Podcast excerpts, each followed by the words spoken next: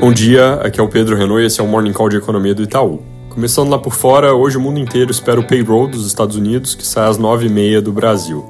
Depois dessa semana azeda para ativos de risco, com alta das taxas de juros longos dos Estados Unidos, os mercados vão aguardar essa divulgação para ver como ficou o ritmo de geração de empregos, desemprego e como se comportaram os salários em setembro. Um payroll fraco, se vier, pode trazer alívio, ajudar a causar alguma reversão da dinâmica dos juros das treasuries, que testaram novos recordes pós-crise de 2008 nessa semana. O motivo é que se o mercado de trabalho estiver mais fraco, tem menos necessidade de o Fed manter um discurso tão duro, tanto na linha de subir mais, quanto de não cortar juros tão cedo. E também fica na margem mais fraca a discussão sobre o juro que equilibra a economia norte-americana ter se tornado mais alto. É óbvio que seria só um dado, uma observação, então dificilmente um payroll fraco reverteria todo o estrago recente, até porque também não é só a questão de como fica a taxa do Fed que vem impactando aqui. Como eu já mencionei, também tem algumas coisas técnicas e tem a pressão fiscal que são tão importantes quanto, se não mais, nessa discussão das treasuries. Agora, de qualquer forma, um payroll fraco não é o que a gente acha que acontece hoje. Nossa projeção é aceleração de 187 mil novos empregos em agosto para 200 mil em setembro, está um pouco acima do consenso de mercado, que é 170, e da mediana dos melhores previsores, que está em 188. Taxa de desemprego deve recuar de 3,8% para 3,6% na nossa projeção, 3,7% no consenso. Salários devem subir 0,3% no mês, vindo de 0,2% no anterior.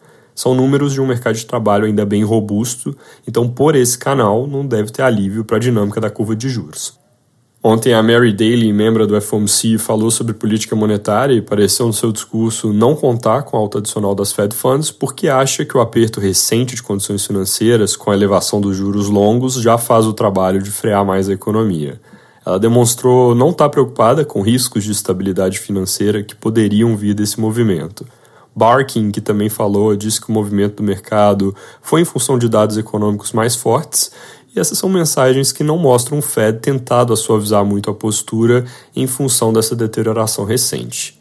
Vindo aqui para o Brasil, o noticiário mais devagar depois que as votações que o governo esperava para essa semana foram postergadas. O Globo traz reportagem sobre esse assunto, atribuindo o atraso da votação sobre fundos exclusivos e offshores à pressão que Arthur Lira sofre dos líderes da base que estariam insatisfeitos por já terem votado várias coisas sem que o governo tenha entregue as definições prometidas de como ficam os comandos da Caixa e da Funasa. O Valor Econômico de hoje reporta que o ministro Luiz Fux, do STF, tende a atender o pedido do governo para considerar inconstitucional o teto de precatórios que foi criado no mandato anterior e liberar o pagamento num prazo de 60 dias via créditos extraordinários. Se isso sair rápido, pode ser já pago nesse ano e aí não afetaria a discussão de meta do ano que vem. Lembrando, nossa visão sobre o assunto é que pagar logo os precatórios que seriam represados para 2027 é positivo, mas tem aquele detalhe de deixar fora da despesa primária o pagamento que for referente a juros, isso é meio estranho, gera um precedente que pode ser ruim.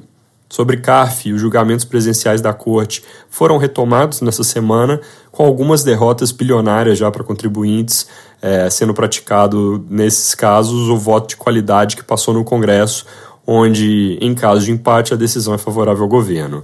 O valor reporta que a Petrobras perdeu um caso de 6 bilhões e meio na última instância do CARF, eles têm um volume total no tribunal que é cerca de 30 bi.